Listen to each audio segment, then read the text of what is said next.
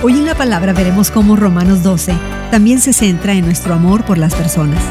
La forma en que amamos a los demás es un testimonio de cómo amamos a Dios. Cuando amamos bien a Dios, nos convertimos en un conducto para que su amor se derrame sobre otras personas. Este pasaje puede parecer una serie interesante pero aleatoria de directivas, reunidas bajo el título El amor debe ser sincero. Casi sirve como una declaración de tesis. Ser sincero significa ser genuino y sin pretensiones. El amor sincero no es para lucirse y no es egoísta. Pablo continúa dando varias demostraciones concretas.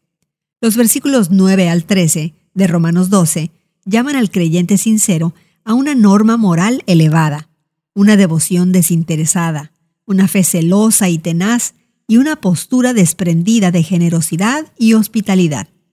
Estos actos de amor construyen la unidad, en el versículo 14, el enfoque cambia a cómo los creyentes deben responder a los incrédulos que los persiguen.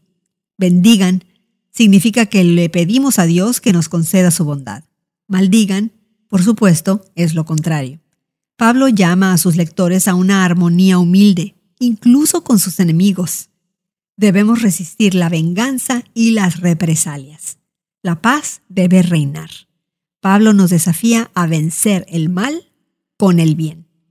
Reflexiona. ¿Cómo se relaciona el amor a nuestro prójimo con nuestro amor por Dios? ¿Cómo es este tipo de amor? Hoy en la Palabra es una nueva forma de conocer la Biblia cada día, con estudios preparados por profesores del Instituto Bíblico Moody.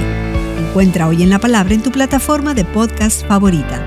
Más información en hoyenlapalabra.org.